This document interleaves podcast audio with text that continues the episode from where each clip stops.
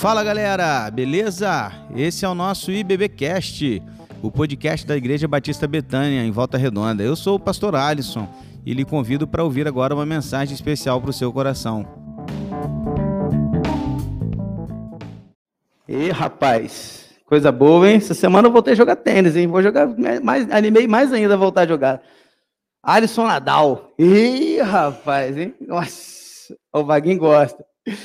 Cadê os meninos e as meninas mais lindas desse Brasil, as crianças até 10 anos? Vem cá, vem cá, criançada, vamos orar com vocês e por vocês, para que estejam indo ao culto infantil. vamos orar com elas. Vamos lá, vamos orar ao Senhor pelas nossas crianças e para que elas ali agora ouçam também a palavra de Deus na linguagem delas. Pai, conduza, Deus, nossos filhos, nossas crianças, para que ali agora no culto infantil também aprendam do Senhor e possam ouvir a tua voz, a tua palavra ali, junto da nossa equipe, que tem feito um trabalho tão legal junto das crianças. Desperta os nossos pais para que venham também mais vezes com seus filhos para a IBD, para que estes também outros sejam ensinados como os nossos aqui têm sido. Eu te agradeço por tudo isso, nós oramos em nome de Jesus. Amém, Senhor. Vamos lá, criançada, pode ir. Filho de pastor, ó, não tem jeito. A Lara, rapaz, uma, uma princesa, entendeu? Não faz bagunça nenhuma, os irmãos sabem. Gente, vamos lá. Quero convidar você para que possamos começar hoje duas séries de mensagens uma pela manhã e uma pela noite. Olha só que legal, você está numa igreja em qual você está podendo ser privilegiado. Você já está acompanhando uma série há mais de cinco anos, às quartas-feiras, que é a série da sequência bíblica. Nós já estamos em Reis. E olha, começamos agora na quarta-feira falando sobre Elias. Se você não está participando ainda, meu irmão, vou te dar um papo reto, hein? Pega lá no YouTube a mensagem da quarta passada e vem para a quarta agora porque tem sido bênção. Mensagens confrontadoras. Elias é um profeta que confronta a gente o tempo todo. Então venha participar. Aliás, ainda não estou entendendo por que você não está vindo na quarta-feira, você que pode vir. Sério, ainda não estou entendendo. Por que, que você está ficando em casa? Sério, aqui é o lugar da gente vir, cara. Quarta-feira vem para cá. Se você não estuda à noite, não trabalha à noite, ou não está agarrado para algum outro compromisso que eu sei que a gente tem, né? E eu entendo isso tranquilamente, mas se você pode vir, cara, venha. Venha para o culto de quarta-feira, porque nós estamos aprendendo muito aqui. E, presencialmente você ainda experimenta da comunhão da igreja, dos louvores, da oração. A gente ora uns pelos outros e tem sido muito bom. Então venha. E agora nós vamos ter duas novas séries pela manhã e pela noite. Pela manhã, intitulada O Evangelho. E pela noite, Livres. À noite, nós vamos começar um estudo na sequência de Gálatas. Nós vamos estudar a carta de Gálatas inteira à noite. E pela manhã, nós vamos falar sobre o Evangelho. E eu te pergunto: você é um evangélico, certo? Você é um cristão, certo? Você é um servo de Cristo, um servo resgatado pelo Evangelho de Cristo. E eu te pergunto: o que é o Evangelho? Se você pudesse responder essa pergunta hoje, com que palavras você diria? O evangelho é isso, isso, isso e isso, assim, assim, assim, diz dessa forma, os versículos é são esses, esses, esses, a palavra diz isso. O que é? Como você define seus significados, suas bênçãos, os resultados do evangelho? O que, que o evangelho causa em nós? O que o evangelho traz de consequências na vida diária, na vida nossa do dia a dia, de tudo que a gente está vivendo? O que, o evangelho influencia na nossa escolha, nos votos que a gente vai ter daqui a pouco na eleição? O que, o evangelho influencia no nosso trabalho? O que, que o evangelho influencia no nosso viver com a nossa família? O que, que o evangelho significa para mim? O que, que ele move, ou se ele move, se ele move as minhas decisões? Quando tomamos decisões na vida, seja de acordar pela manhã e ir trabalhar, ou voltar depois de um dia de serviço e outras coisas mais. As decisões tomadas, as escolhas feitas, as palavras ditas durante todo esse dia, semana, mês e ano e vida estão baseadas no Evangelho? Porque Evangelho não é religião apenas. Embora a gente a intitula religião, porque eh, se divide assim no mundo, mas, gente, isso aqui não é uma religião. Isso aqui é uma vida. Nós estamos falando de vida. Isso aqui é a nossa vida. Que vem, e aliás, nós recebemos essa vida de Cristo, e é isso que eu queria compartilhar com você nesses domingos pela manhã. Minha ideia é tentar te mostrar um pouquinho da doutrina. Os domingos da manhã são separados mais para essa doutrina, então, se você puder, venha com caderno, venha com agenda, pega o seu celular de anotações, o que você quiser fazer. A gente está tentando é, começar hoje também a gravar todas as pregações de domingo, áudio ou vídeo. A gente vai tentar fazer isso para colocar lá para você, ter isso depois para você ouvir depois, recuperar, anotar, porque a gente sabe o quanto você é estudioso e você vai querer fazer isso. Então a gente está tentando fazer o máximo para que você não perca no domingo, que você não puder vir por uma coisa ou outra, você não perder essa sequência. Então eu quero convidar você a deixar sua Bíblia aí, cara, na sua mão, porque nós vamos passar por versículo aqui, ali, acolá, e nós vamos passar, folhear a Bíblia várias vezes, diante de vários versículos, e hoje eu quero falar sobre o Evangelho sem máscaras. Abra sua Bíblia, por favor, em Mateus capítulo 4, versículo 23. Mateus 4, 23.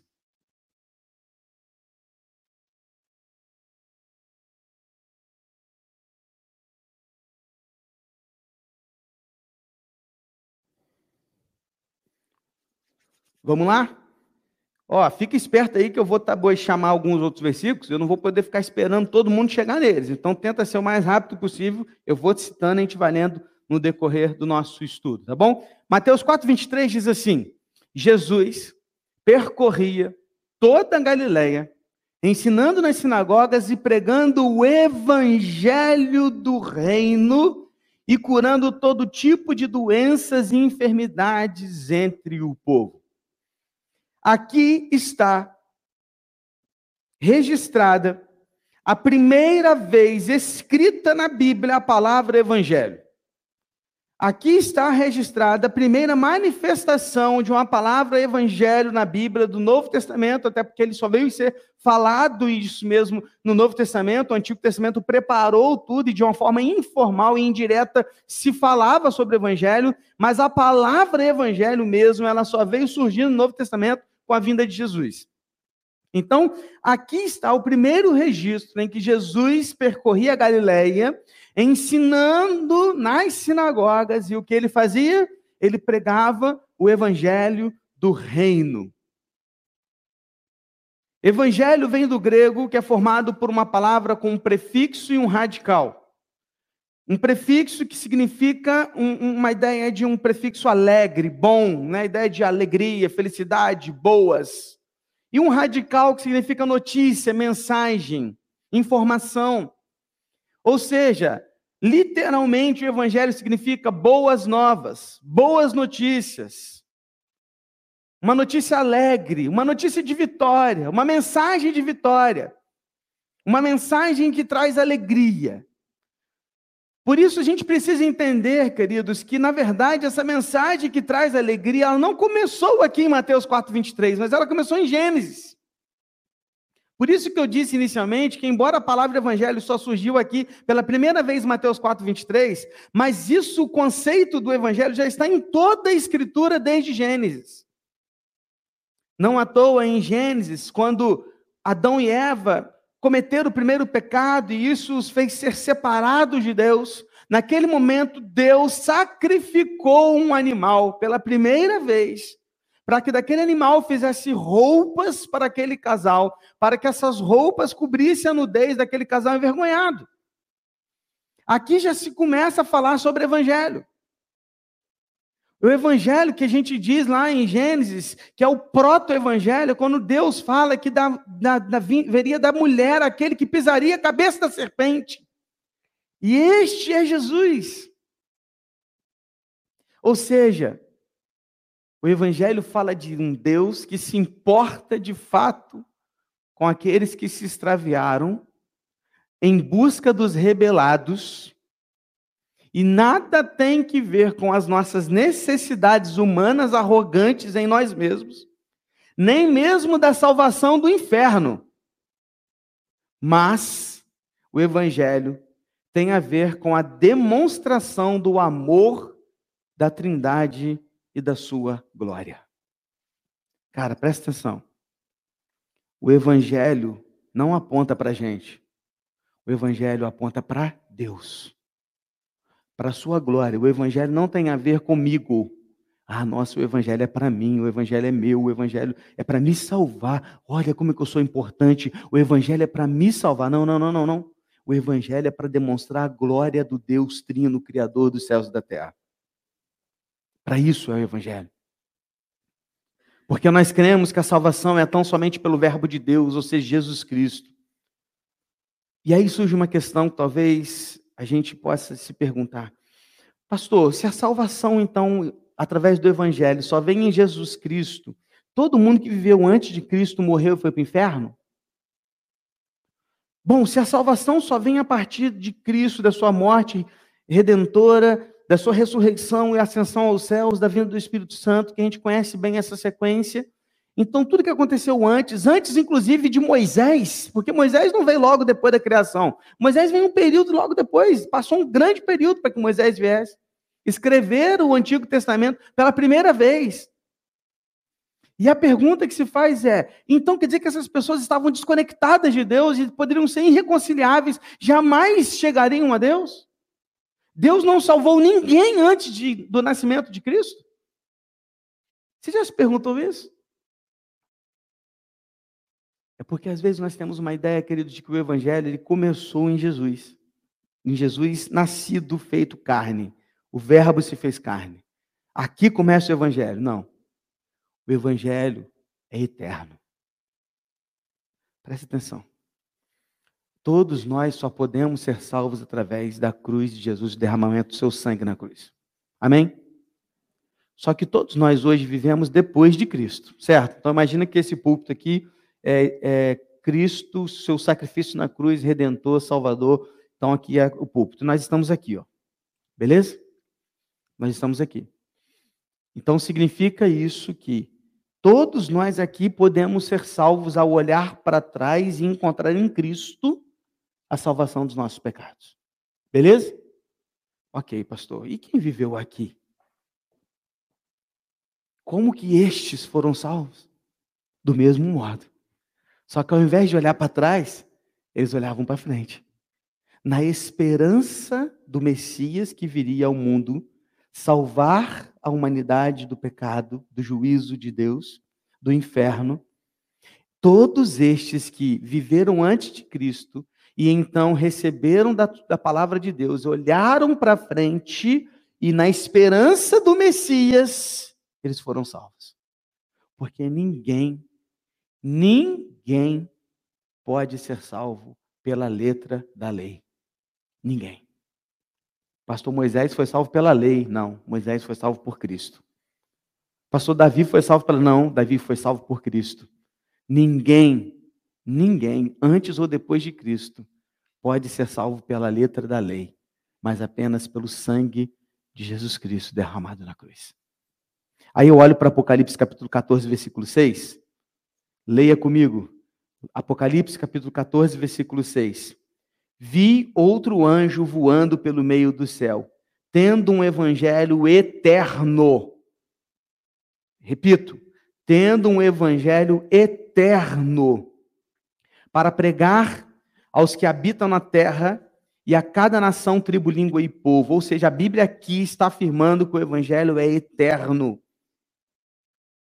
Meu irmão, alguém certa vez disse, isso tem toda razão, antes do haja luz, havia cruz.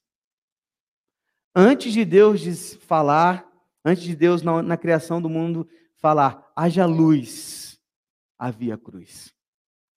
O evangelho não é qualquer esforço do ser humano para alcançar Deus pelos seus méritos, mas o Evangelho é Cristo Jesus, eterno, gratuito, de pele humana, que leva de volta a Deus os revoltados e os rebeldes seres humanos, você e eu, fazendo de nós filhos de Deus.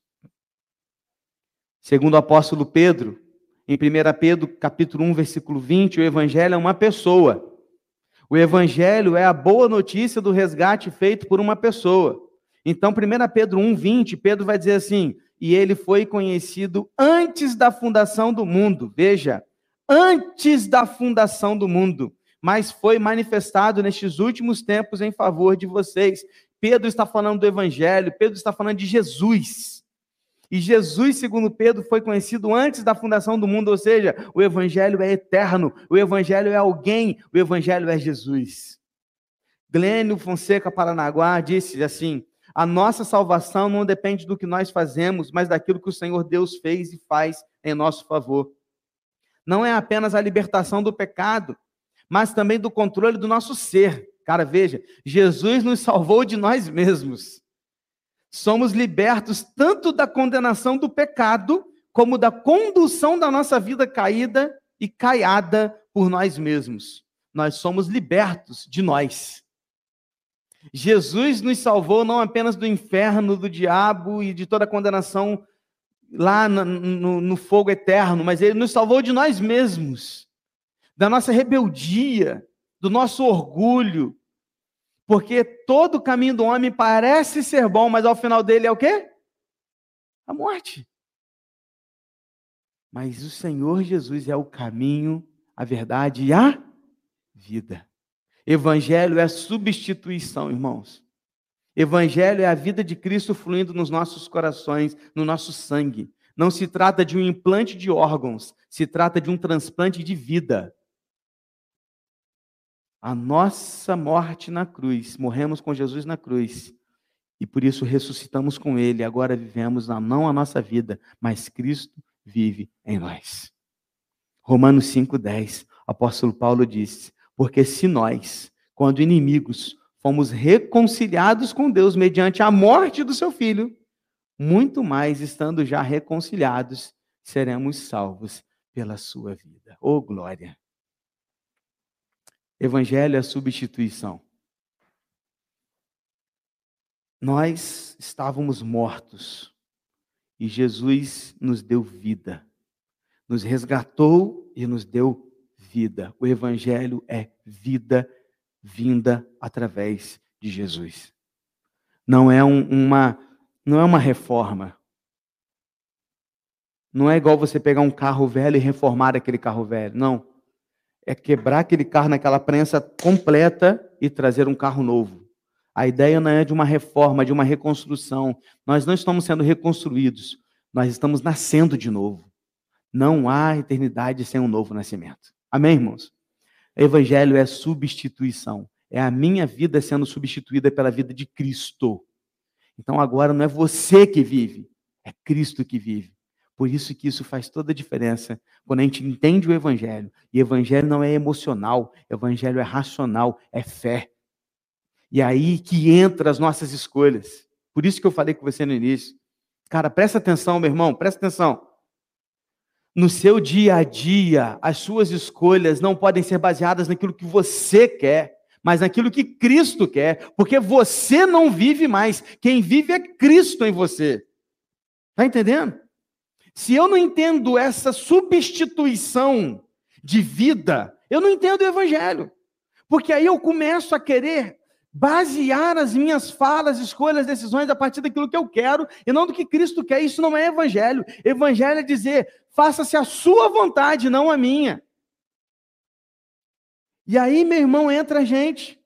Será que nós, evangélicos, nesse Brasilzão, Estamos representando verdadeiramente o Evangelho? Será que ser chamado de cristão é realmente ser como Cristo? Porque, querido, desculpa te falar isso, mas não é a nossa igreja, é, é a igreja brasileira em geral, tá? Nós estamos, de uma forma geral, generalizada, não todos, mas de uma forma geral, nós envergonhamos o Evangelho de Cristo. Envergonhamos nas nossas redes sociais, envergonhamos nas nossas escolhas, envergonhamos nas nossas falas, envergonhamos o nosso trabalho, envergonhamos a nossa família, envergonhamos. De novo, Não estou falando de todos. Há pessoas que estão realmente querendo viver o evangelho de verdade, tá? Mas no geral, a imagem que se vê do evangélico do Brasil não é do evangelho de Cristo. Uma pena. Porque continuamos com as nossas vontades passadas. Vivemos igual Israel no Egito. O tempo inteiro olhamos para trás e falamos assim: ah, como era bom. Hã? Era bom que a sua vida antes de Cristo? Ah, como eu queria viver aquilo de novo. Ah, como era bom. Hã? Oi? E a gente fica querendo experimentar de novo as coisas que a gente experimentava quando era antes de Cristo, morto. Quantas vezes nós estamos envergonhando o Evangelho de Cristo? Presta atenção. Viva um Evangelho sem máscaras. Um Evangelho verdadeiro. Não um Evangelho mascarado. Estamos juntos até aqui? Caminhando para os significados do que é o Evangelho e a sua visão bíblica, eu quero compartilhar com você alguns versículos e algumas, alguns conceitos que esses versículos nos falam a respeito do Evangelho. Então vamos lá. Primeiro, o Evangelho mostra que existe um Deus vivo. O Evangelho, na, nas suas boas notícias, significa: olha, a boa notícia, existe um Deus vivo. Que boa notícia? Existe um Deus vivo. Atos capítulo 14, versículo 15. Diz assim: Senhores, por que estão fazendo isto? Nós também somos seres humanos como vocês, sujeitos aos mesmos sentimentos, e anunciamos o evangelho a vocês, para que se convertam destas coisas vãs ao Deus vivo, que fez os céus, a terra, o mar e tudo que neles há então, primeira coisa, o que é o Evangelho? O Evangelho é o apontamento para a existência de um Deus vivo. Aqui, Paulo e Barnabé estavam falando do Evangelho, quando eles chegaram curando várias pessoas, as pessoas olhavam para Paulo e Barnabé e falavam assim: Oh, são deuses! E eles falaram assim: Não, não, nós estamos aqui para pregar o Evangelho do Deus vivo apontando para ele. O evangelho não se trata do ser humano, se trata do Deus vivo. Então, primeira coisa, o evangelho aponta para um Deus vivo. Há uma boa notícia, e a boa notícia é: existe um Deus vivo. Essa é uma boa notícia. Amém? Qual é a próxima boa notícia, pastor, que o evangelho apresenta? Que Jesus é o Salvador, Cristo o Senhor. O evangelho é a boa nova de que o prometido rei de Israel chegou. Veja como Paulo começa Romanos, capítulo 1, versículos de 1 a 3. Romanos 1, de 1 a 3. Paulo diz assim: Paulo, servo de Cristo Jesus, chamado para ser apóstolo, separado para o evangelho de Deus, que ele no passado prometeu por meio dos seus profetas das escrituras sagradas. Este evangelho prometido lá atrás pelos profetas nas escrituras sagradas, olha como é que é a interpretação bíblica. Este evangelho diz respeito a seu filho, o qual, segundo a carne, veio da descendência de Davi. Que maravilha! Há uma boa notícia. A boa notícia é que Jesus Cristo é o Salvador, o Senhor, o Messias, enviado de Deus, o filho de Davi. Não à toa, Lucas capítulo 2, versículos de 10 a 11, os anjos, quando aqui vieram e, e, e vieram trazer a boa nova, eles falaram assim: o anjo, porém, lhe disse: Não tenham medo, estou aqui para lhe trazer boa nova. Boa nova, no grego, evangelion, evangelho. De grande alegria, que será para todo o povo, é que hoje na cidade de Naviles nasceu o Salvador, que é Cristo Senhor. Amém, irmãos? Há uma boa notícia. Que boa notícia é essa, pastor? Jesus nasceu. O Salvador veio. O, o Salvador veio a este mundo, ele se fez carne e habitou entre nós. Mas a boa notícia não para aqui. Há uma outra boa notícia, que é outro aspecto. Cristo morreu pelos nossos pecados. Veja, Jesus não apenas nasceu, mas Marcos capítulo 10, versículo 45 diz assim: Pois o próprio Filho do homem, Jesus, não veio para ser servido, mas para servir e dar a sua vida em resgate por muitos. A morte de Jesus foi um resgate por nós, que não podíamos pagar este resgate por nós mesmos. Há uma boa notícia: Jesus morreu por nossos pecados. Há uma boa notícia: Jesus derramou seu sangue por nós. Há uma boa notícia: Tetelestai está pago, está consumado. A nossa dívida foi cravada na cruz e a gente não deve mais nada a Deus, porque a conta está paga. Jesus pagou a nossa conta. Essa é a boa notícia, irmãos.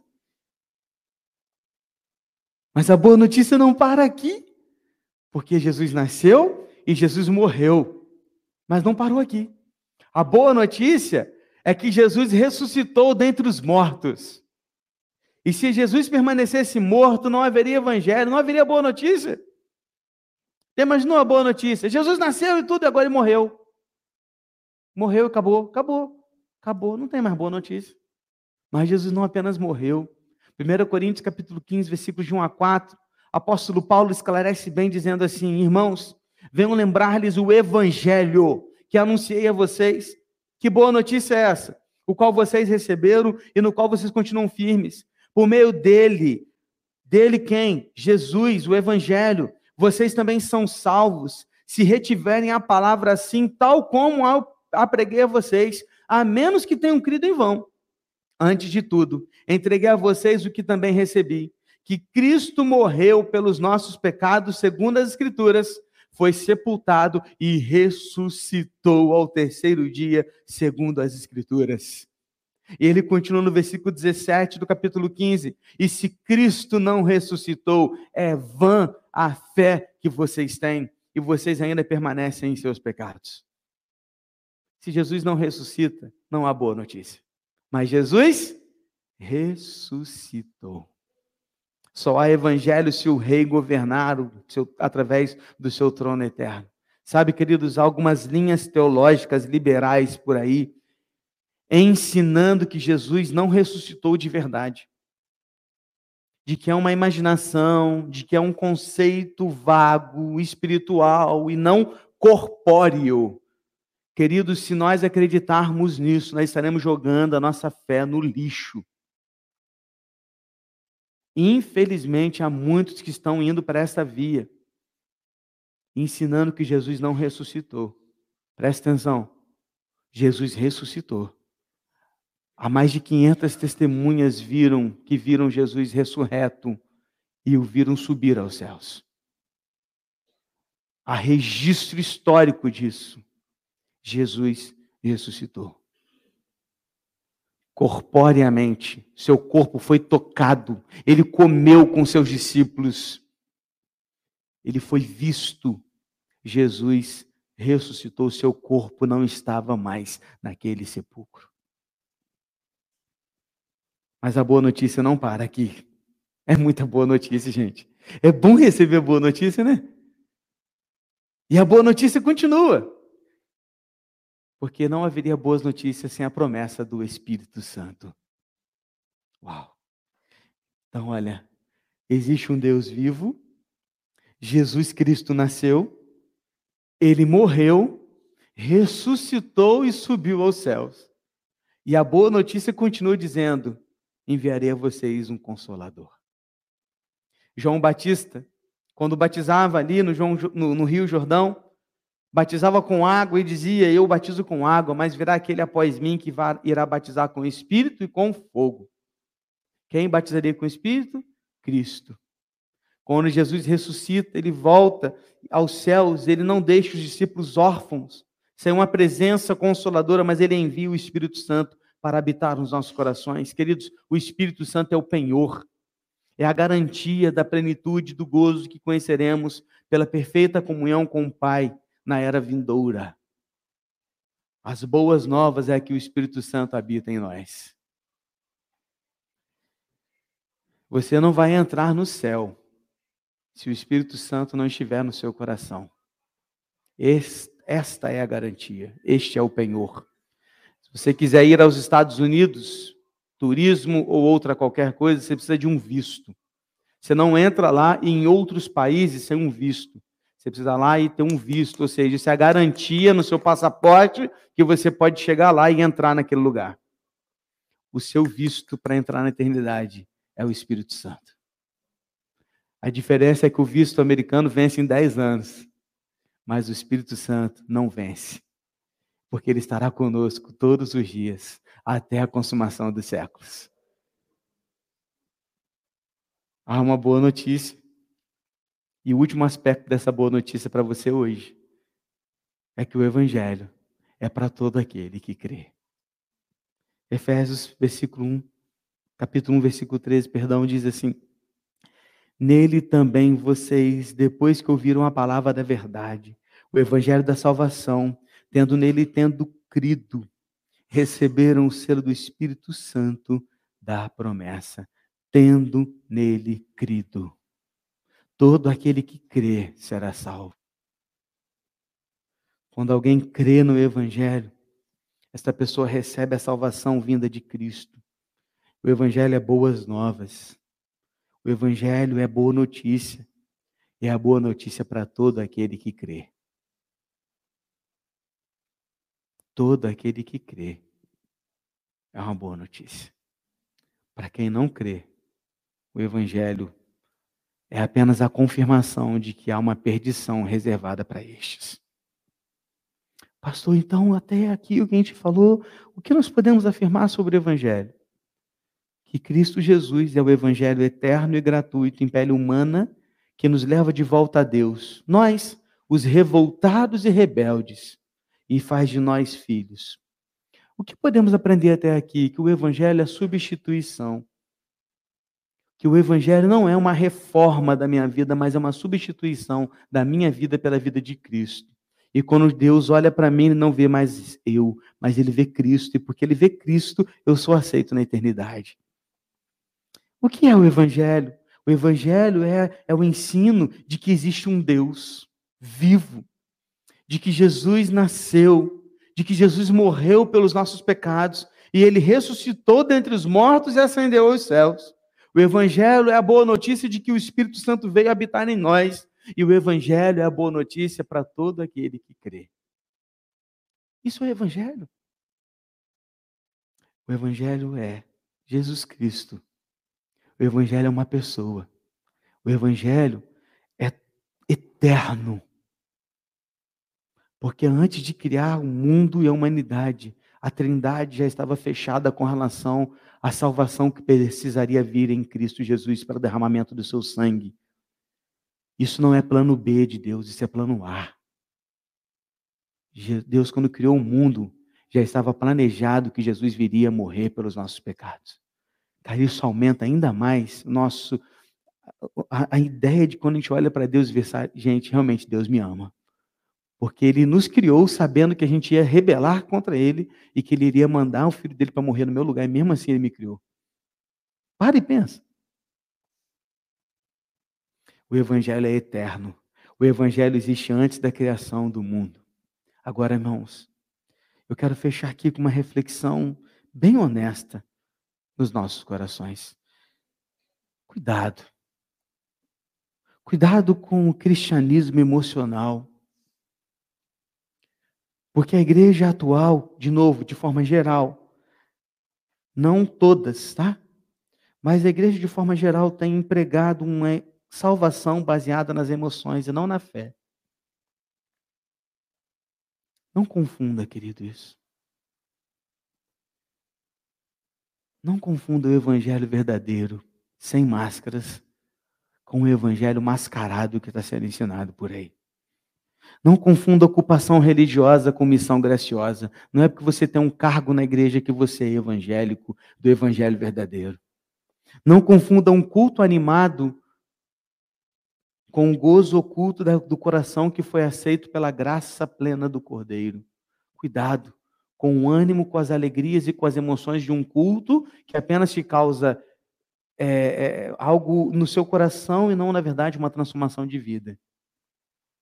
Não confunda o saber sobre Deus com confiar e depender de Deus. Sabe por quê, gente? A grande maioria daqueles ditos entre nós e a gente se coloca no meio. Evangélicos estão à procura apenas de uma experiência e não de uma dependência. É por isso que a EBD não lota. O que lota são os jantares, os passeios. O que lota são os churrascos. Mas o culto de oração continua vazio. É por isso que o culto de quarta-feira, um estudo bíblico de uma hora, não é visto e não é procurado pela maioria. Por quê? Porque, em geral, nós queremos apenas a festa. Mas precisamos nos preocupar. Porque nós não vivemos de festa em festa. O que nós precisamos é de uma base firme, de um evangelho sem máscara, que nos leva a tomar decisões a partir de Cristo e não a partir de nós mesmos. Não seja um evangélico de senso, porque daqui a pouco vai ter o censo aí rolando. E aí nós vamos ver que o número de evangélicos subiu. Você vai ver. Nominais. Porque hoje o que mais tem é evangélico não praticante. Lembra? Antigamente a gente ouvia muito falar de católico não praticante, né? Agora nós temos os evangélicos não praticantes. Como se isso fosse possível. Não existe vida cristã longe de cristianismo verdadeiro. Não existe vida com Deus longe da igreja e do corpo de Cristo. Nós precisamos viver um evangelho sem máscaras. Feche seus olhos e vamos orar. Este é apenas o primeiro de uma série de mensagens sobre o que é o evangelho, seus efeitos, consequências e respostas nas nossas vidas. Pai, Começamos hoje aqui algo que o Senhor sabe que o desejo do meu coração é apenas que possamos sair daqui mais desejosos de te conhecer, de nos relacionar com o Senhor, de vivermos um evangelho sem máscaras, evangelho verdadeiro, genuíno.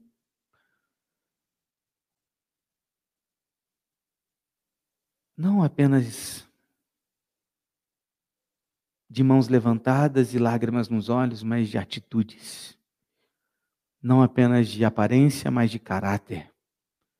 Não apenas de algo que se vê por fora, mas por dentro não é a mesma coisa. Ajuda-nos a viver o Evangelho como o Senhor nos ensinou. E se o Evangelho fosse fácil, não seria uma porta estreita e um caminho apertado.